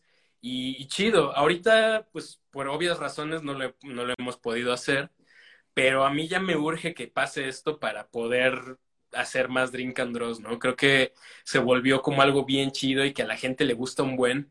Y, y pues ya no ve el momento en el que pueda volver a, a, armar uno de estos eventos para que la gente vaya a dibujar y a pasársela chingón. ¿Cada, cada cuánto hacen? ¿Como tres meses? ¿Cada tres meses? Origin Durante cuatro años lo hicimos una vez al mes. Y ya el último Sí, no, era una putiza. Entonces, el último año decidimos hacerlo mucho más espaciado y ahora lo hacemos aproximadamente cada tres meses. Además, cada, cada edición tienen como un ilustrador representativo del evento, ¿no? Como, como el, no, no sé, güey, ¿cómo lo llaman? Invitado especial, pat, sí, padrastro. Sí. Ilustrador invitado especial, lo que sea, un artista invitado que aparte de que es la persona que hace como el cartel del evento, el, flyer, eh, está ahí porque mm, yo sé que luego muchas veces, sobre todo los más morritos, creen que estas personas que a lo mejor tienen un chingo de followers en redes así son gente inalcanzable y la verdad es que no, simplemente es gente que ha tenido la, la fortuna de que su champa es muy bien recibida por, por la comunidad. Y, y, entonces es como de, ok, pues cae al evento, güey, y puedes platicar con esta persona que admiras y preguntarle cosas y, y, a lo mejor esta persona va a estar ahí y va a dar una demostración de algo, ¿no? Va a pintar un, un mural ahí en vivo, va a dar una charla o, lo que sea, ¿no? Entonces no se queda nada más en vamos a echar desmadre y empedarnos y a dibujar, sino que puedes ir y, aprender algo o, hacer networking, que también es súper importante, ¿no? Digo, eh, creo que, creo que por decirlo, em, no sé, güey, Bazar de Bandas, que es un proyecto que justamente empezamos juntos, Drink and Draw y Pizzatánicos, también ha sido gran parte de su valor ese, güey, el, networking. O sea, que es un pedo que, que muchas veces, al, haber dado ya unos pasitos para adelante en nuestros respectivos nichos, se olvida lo importante que es el networking en un principio, o hasta, o hasta el hecho de conocer a alguien que admiras y que te haga un comentario optimista o te da una palmada en la espalda, güey, es algo, es algo que aporta bien cabrón. Yo, yo te iba a preguntar justamente, eh, ¿a, ¿a, quién, no sé, güey, de los invitados que han tenido en Drink and Draw, ¿quiénes han sido así como gente que, que signifique algo para ti realmente? No sé, tal vez alguien que tú admirabas mucho pudiste invitar o alguien eh, que, que, hayas aprendido algo de él que hayas podido invitar a ser pues, justo padrino en, en Drink and Draw, güey. Pues, por ejemplo, una de las cosas que así más me acuerdo que estuvo bien cabrón fue cuando invitamos a Jorge Gutiérrez, que para los que no sepan, Jorge Gutiérrez es el creador de esta caricatura de El Tigre. ¿Cuál es el Tigre? Perdón, yo soy parte de ese sector que no sabe de Jorge Gutiérrez. Eh, es una caricatura como de, de, Cartoon Network que mm, es como de lucha libre y así. Pero también entre sus logros eh, dirigió esta película animada que se llama El Árbol de la Vida. Ok, de esa peli sí llega. Ok, Jorge Gutiérrez, el tigre. Ya lo estoy buscando aquí en, en los Googles para. Ya, ya, sí la topo, güey, sí la topo. Ajá. El libro de los el libro de la vida o algo así, no me acuerdo cómo se llama. The Book of Life, creo que se llama. ¿No es una que tenía como, como producción de Guillermo del Toro? Ajá, justo, justo, justo. ¿Y es eso? Y, lo, Pregunta, ¿este bueno, ¿este bueno tiene que ver con el monito este que salía como en Cartoon Network de las chicas superpoderosas y Dexter, que era como un monito superhéroe? Mm, creo que no, pero es de todas. Porque no mames, se parecen un chingo sus dibujos, güey. ¿Tú sí te acuerdas de este mono que te estoy diciendo que era como un mono superhéroe? Sí, sí, sí, sí, sí. No sé, no sé si sea de él. Pero no creo, pues pero se parece un chingo, sí está bien cabrona, ¿no? Bien cabrona y bien pesada y bien, o sea, pesada en el sentido de que ya está en las grandes ligas, ¿no? O sea, ya es y haciendo películas producidas por Guillermo del Toro, ¿no? Ah, pero, este valedor es mexicano-americano o es mexa que, ¿Cómo? Es mexa y se fue para allá. Ah, ok, pero, pero creció en México. Sí, sí, sí. O sea, ¿y, el güey ya viviendo allá lo, lo volaron para acá o cómo estuvo ese rollo? Tal cual, tal cual, ah. lo, lo, le, invitamos, le tiramos la idea y le encantó y vino y se la pasó cabrón y la gente estaba vuelta loca, así neta como si fuera un rockstar. Y él súper accesible y firmó un chingo de cosas, se tomó fotos con medio mundo. Muy gran tipo, gran, gran, gran tipo, ¿no? Entonces son esas cosas que cuando eh, hace cinco años estábamos mis cuates y yo empedando en un bar ahí en la Roma y jamás creímos que iba a llegar a eso, ¿no? Son como de, esos highlights del, evento que yo digo, híjole, qué, qué chido. Ah, está bien chulo ese pedo, güey. De las últimas cosas que creo que siempre son las más útiles de estas charlas, güey.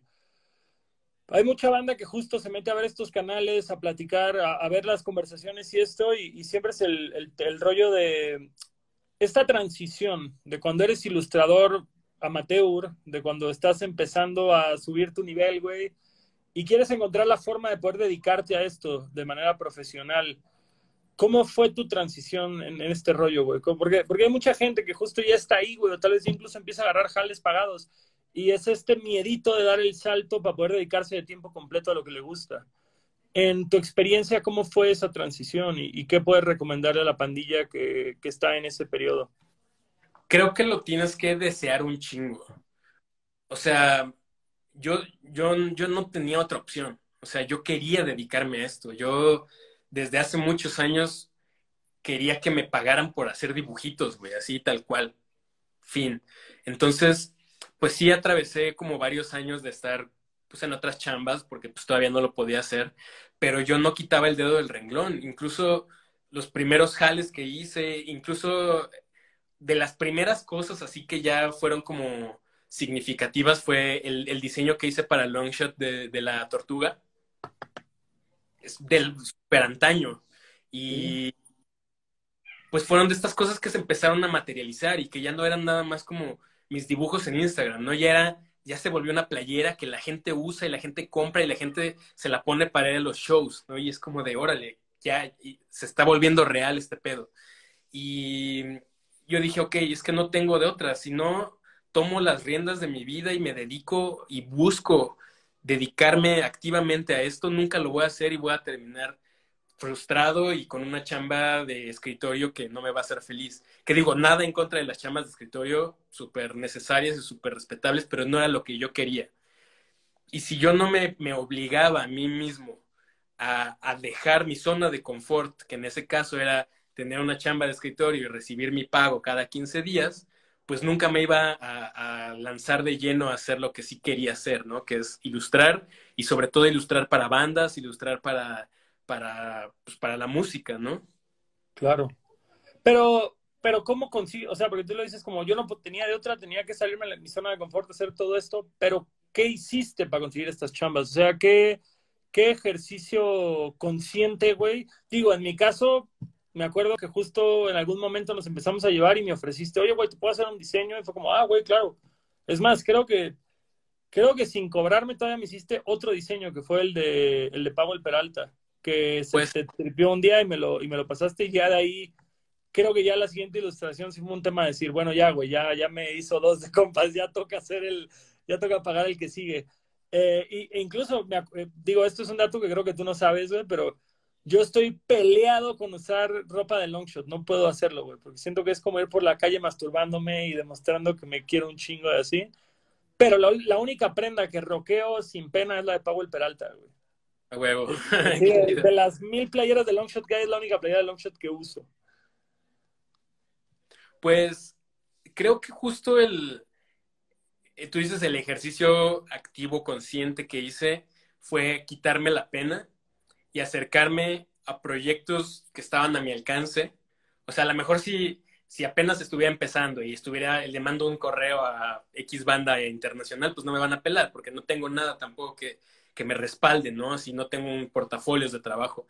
Pero sí tenía acceso a hablarte por teléfono, hablarle a, Aldo de Tungas, hablarle a, a Mike y a Samantha de, de Cardiel y decirles, ¿qué pedo? Yo hago esto, yo dibujo, a mí me gusta hacer este tipo de, ondas.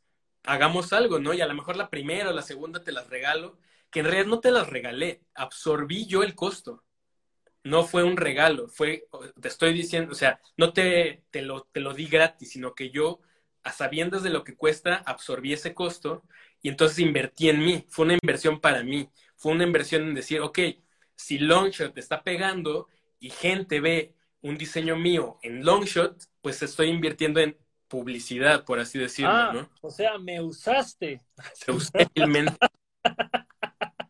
No, no, claro, es una forma, es una forma muy práctica de verlo, güey, totalmente, totalmente. O sea, y, creo que esa es la parte chingona de ser tu propio jefe, güey, que tú sabes lo que estás dispuesto a, a dar o a comprometer o a, o a poner ahí, güey, y, nadie te puede restregar como, es que no mames, ¿por qué estás regalando tu trabajo?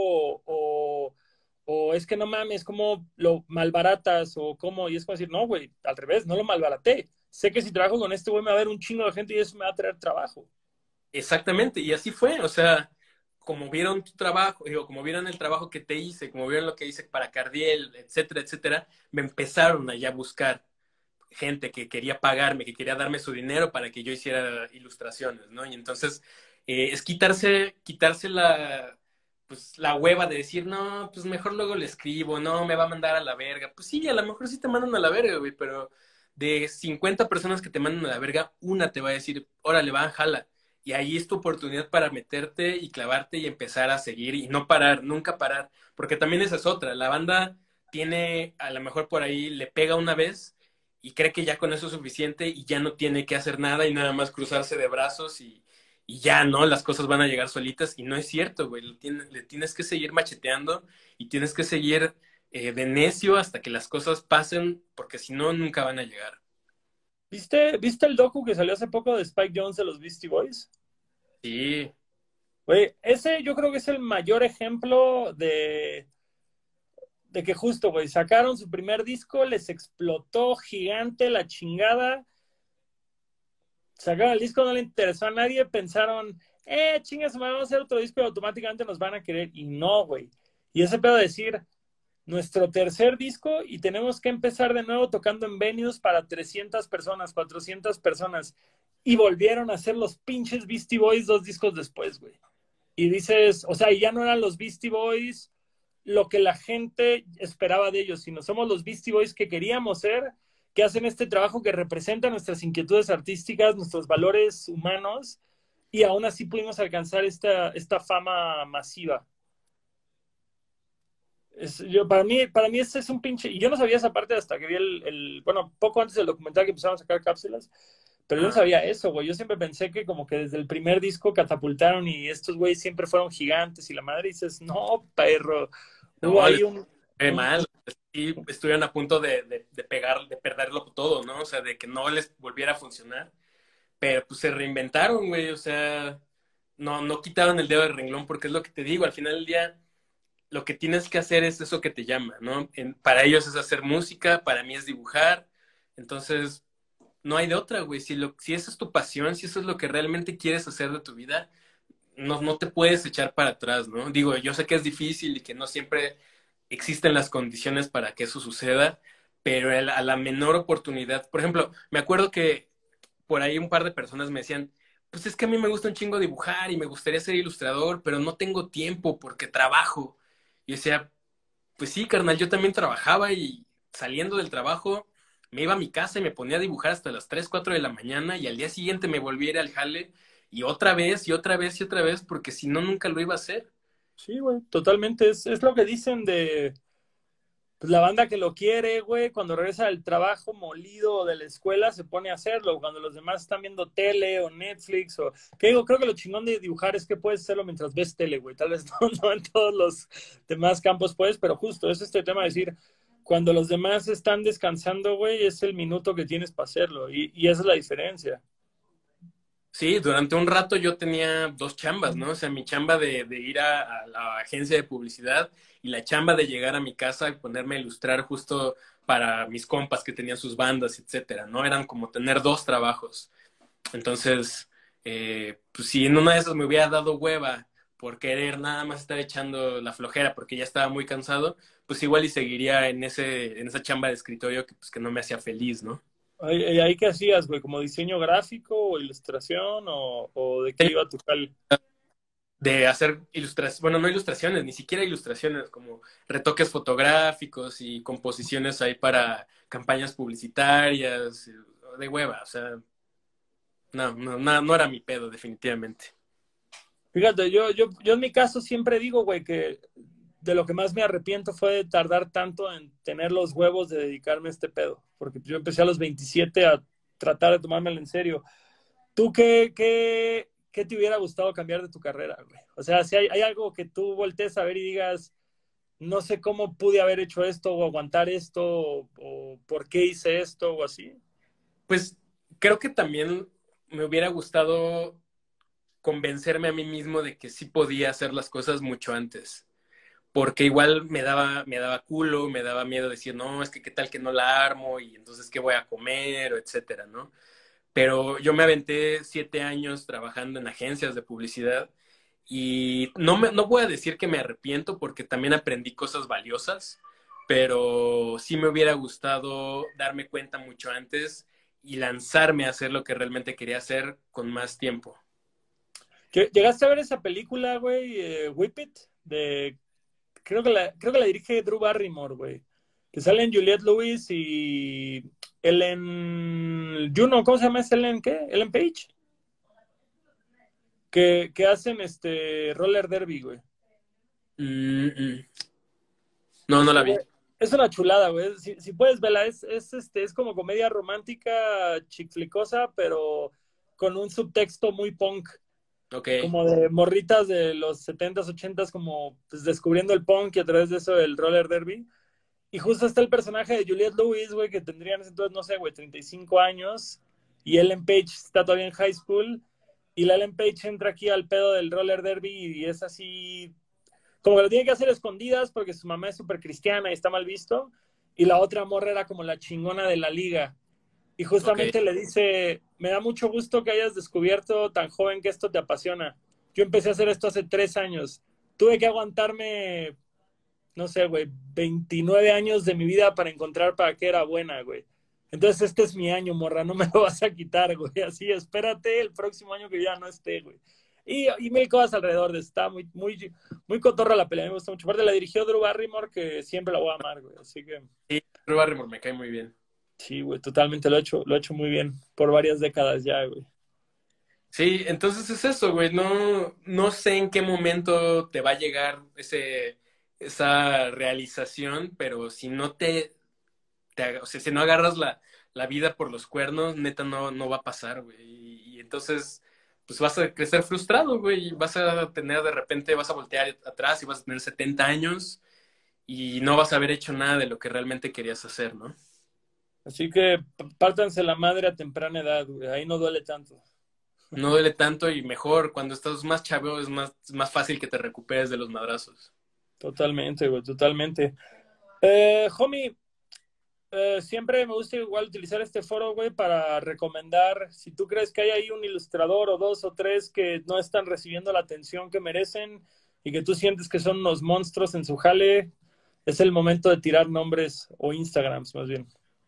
Eh, me gustaría recomendar a, dos jóvenes talentos que igual ya los conocen porque la neta es que su trabajo es increíble. Eh, por un lado, eh, está esta chica que firma como Dozer Girl. Ah, patrona, patrona. Que de hecho, ya se me olvidó decirte, pero tal vez le hubieras dicho ella también de lo de la Alicia. Ya lo hizo, ya, ya, ya, ya, le entró. Y es la única que me lo entregó a tiempo, por cierto. Ups. Y... Entonces, ahorita, ahorita, colgando te va a mandar su diseño para que lo veas, güey. La neta, de que se lo mostré a Andrea y Andrea, sí usaría esa playera al chile, yo de... Es una bestia, está cabrona, está, me encanta tu chamba y no sé por qué no, no, no, no hay más gente así siguiéndola, ¿no? pero ya le llegará su momento y ojalá que la gente que esté viendo esto se meta a su Instagram porque neta... Dozer, Girl con Z. Dozer Girl. Y al, al Snakeheads, que también, que además tienen la, suerte de ser pareja. Así te decía, la parejita, es una, parejita. La, power couple de la ilustración. Y los dos están bien morros y los dos son unas bestias así brutales de, de lo que hacen, ¿no? Y, güey, la neta yo, pero el, Snake es más como de diseño, ¿no? Pues también ilustra, o sea, es, van junto con pegado, ¿no? O sea, sí, sí diseña, pero también ilustra y lo hace muy bien. Y tiene ideas muy chidas. tal, vez, tal vez han sido ilustraciones que yo las contemplo más como... Porque yo me acuerdo que lo, lo que empecé a ver justo de Snakehead fue con Sputnik. Y era como, como diseño medio collage entonces como que me quedé con esa idea de su trabajo. Realmente no, no estoy muy actualizado y, vaya que trabajado muchas cosas este, con él, pero no, este, no, ¿cómo se llama? No estoy muy familiarizado con su catálogo actual. Se me olvida, güey, quería tocar ese tema justo contigo, Mercadorama, güey. Llevas ya rato trabajando con Mercadorama, güey. Eh, mm, has tenido la oportunidad de trabajar con pinches grupos de todos lados, güey. ¿Cómo, ¿Cómo ha sido toda esta dinámica de trabajar con Mercadorama? si puedes hablar un poco de ese proyecto, seas, seas, si puedes platicar un poco de las grandes cosas que has vivido a través de esta gran empresa de nuestro querido Ahmed Bautista. Pues Mercadorama me ha abierto todas las puertas del mundo, ¿no? O sea, está bien chido cuando llevas ya un año, dos años trabajando con bandas de tu país, de tu ciudad, y de repente llega un pinche mega boost, así que, que lleva tu, chamba a otros niveles. Y fue justo lo que hizo Mercadorama con mi trabajo, ¿no? Me dio chance de abrirme otros foros, por así decirlo, ¿no? De trabajar con bandas mucho más grandes en cuanto a números, ¿no? No, no mejores, sino más grandes, con más atención mediática. Y me dio la oportunidad de, mandar y de presentar mi trabajo en otros países. Entonces, pues eso te abre así infinidad de puertas. Y yo estoy infinitamente agradecido con Ahmed Bautista porque siempre ha creído en mí y siempre me ha, me ha apoyado en todo lo que le, he planteado, ¿no? Entonces, Mercadorama es justamente una empresa que se dedica a hacer merch oficial y esto, esto va ligado también mucho a lo que hablábamos al principio, a partir de que empecé a trabajar con ellos y que vi como la otra cara de la moneda, dije, no, pues no está chido consumir piratería, ¿no? Claro. Eh, Mercadorama funciona como un colectivo de artistas gráficos que hacemos carteles, playeras, etcétera, un montón de cosas y que me ha servido para que mi trabajo se amplifique, ¿no? O sea, se, llegue a lugares que antes no jamás esperaba o, trabajar con proyectos que para mí se me hacían súper lejanos, ¿no? Entonces, eh, pues es, muy chido, es, estoy en, deuda eterna con Mercadorama también. Hey, Ahmed, Ahmed es amor, totalmente. Yo, desde que lo conocí, empezando mi trayectoria en Caradura, güey, siempre me ha dado la mano, siempre se ha portado chido, siempre ha sido una raqueta de opinión cuando es como, güey, tengo esta opinión, ¿qué puedes darme? Me echa ahí un comentario chido o, algún objetivo. Eh, ¿Quiénes han sido los artistas más cabrones o que más satisfacción te ha dado haber podido trabajar con ellos a partir de Mercadorama?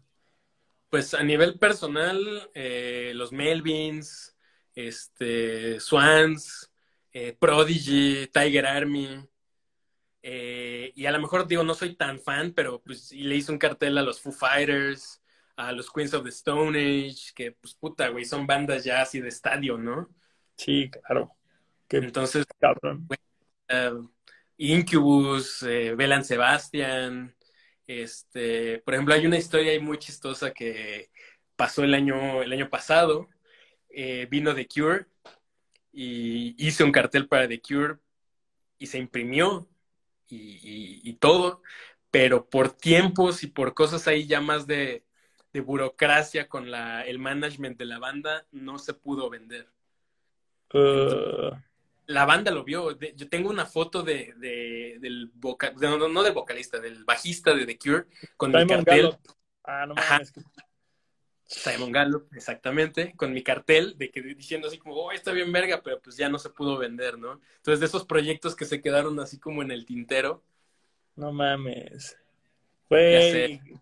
Bueno, tener una foto de Simon Gallup, güey, con tu cartel, güey, me imagino que vale poco menos, güey, que haber hecho esto, güey. O sea, ¿qué más quieres, O sea, de hecho, si, si, te dan a escoger, güey, entre que hubiera salido el cartel sin esa foto o esa foto sin que haya salido el cartel, güey, no sé, güey. Creo que hay un, creo que hay un diagrama de Ben ahí, güey.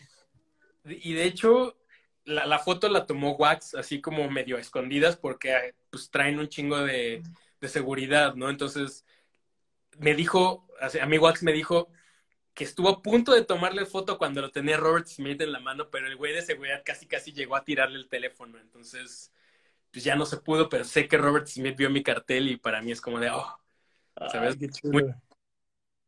Oye, eh, esto no tiene nada que ver con, con nada probablemente, pero me es muy raro, güey, que, no sé, vamos a contextualizar prepara final de secundaria preparatoria. Yo me acuerdo que a mí me gustaba un chingo de Cure, pero como que The Cure tenía cierto resentimiento de la banda cool y todos mamaban más a los Smiths. ¿Y quién diría, güey, que 15 años después, güey, la banda ya ve medio feo a Morrissey y ahora sí, todos como, ah, sí, no, es que Robert Smith, güey, The Cure, oh, sí. Como, como esta hipocresía, güey, que esta hipocresía de subtexto que, que envuelve a estas dos bandas. Ambas bandas increíbles, güey. Yo no voy a comprar pleito con ninguna porque no comparto la visión actual de Morrissey, pero pues musicalmente nos ha dado cosas muy bellas. Cabrón. Entonces, es complicado, pero ya ni modo. sí, o sea, a mí yo siempre voy a ser fan de los Smiths y de algunas canciones y algunos discos de Morrissey, pero pues yo ya no con, o sea, yo no concuerdo con sus ideas, ¿no? Y pues ya simplemente pues no le hago caso y ya, ¿no? Pero pues no me van a dejar de gustar los Smiths. Claro, totalmente, totalmente. Pero en fin. Amigo, te agradezco un chingo la, las casi dos horas, güey, que nos has brindado de tu viernes, güey. Eh, se, dice poco, pero es mucho. Eh, tenemos una dinámica justamente para ganar un print o playera de Mike Sandoval. Eh, ¿Te sabes cuál es la dinámica tú o la digo yo? este, sí, más o menos lo platiqué con, esta chica. Tienen que reinterpretar alguno de los artes que yo haya hecho para Longshot. y, pues ya que lo manden y pues escogemos y ya les llegará ahí su, si, son si resultan ganadores, pues les llegará su, su print y su playera. Es print y playera para el primero. Print y playera. Como quiera, ahorita terminando esta conversación, yo lo voy a postear en, en mis historias. Síganos en el, en el Instagram de Adultos Raros MX, por favor, porque ahí es donde estamos haciendo todas las dinámicas y premios y espero algún día poder mudar todo esto allá y no colgarme de los números de Longshot para poder hacer este podcast, pero pues ni modo, es lo que tenemos ahorita. Eh, Mike, chingo gracias por todo, chingo gracias por ahora sí que tu tiempo, tu amistad, tu talento y todas las cosas bonitas que nos ha tocado vivir. Pues right back at you, así lo mismo. Muchas gracias por, por la oportunidad de, de, platicar, por todos los años de amistad y por, pues, por que sigan pasando cosas chidas entre nosotros, ¿no? Padre, hazme el favor, güey, de ver ese tráiler de Candyman en este momento que, que estás libre. es lo primero que voy a hacer ahorita. Perfecto. Te mando un abrazote hasta allá y pues andamos viendo mi canal. Igual, cuídate un chingo. Igualmente, mi ánimo. Eh, les recordamos que el viernes 26, digas el viernes de la próxima semana, estaremos haciendo un show por live, chingazo de Kung Fu y Longshot. Y la verdad es que yo no le tenía mucha fe a todo este tema de los shows por stream, güey, pero después de ir al set y empezar a ver lo que vamos a hacer, güey, va a ser una mamada. Vamos a tocar completo, les juro que sí llego, y ya al final probablemente toquemos un par de las canciones nuevas que tanto les gustan. Eh, va a estar muy, muy bueno. Todavía hay boletos, 100 pesos por dos horas de show, una de chingazo, una de longshot. Y háganlo, güey, ni que tengan algo que hacer el viernes de la próxima semana. Eh, por otro lado, yo soy Longshot, síganos en este momento, güey. Terminando este pedo, terminando esta conversación, ahorita que le dé finalizar, sigan aquí a Adultos Raros MX, sigan aquí a Leche Star Milk para poder ganar todo este merchandise de Mike Sandoval. Ahorita en mis historias yo voy a poner em, la dinámica relatada para que no haya confusión. Y para quien llegó tarde, pueden escuchar esto el lunes en Spotify, en Apple Music, en YouTube, se sube todo esto. Ya somos gente profesional. Los quiero mucho, cuídense. Yo soy Longshot. Bye.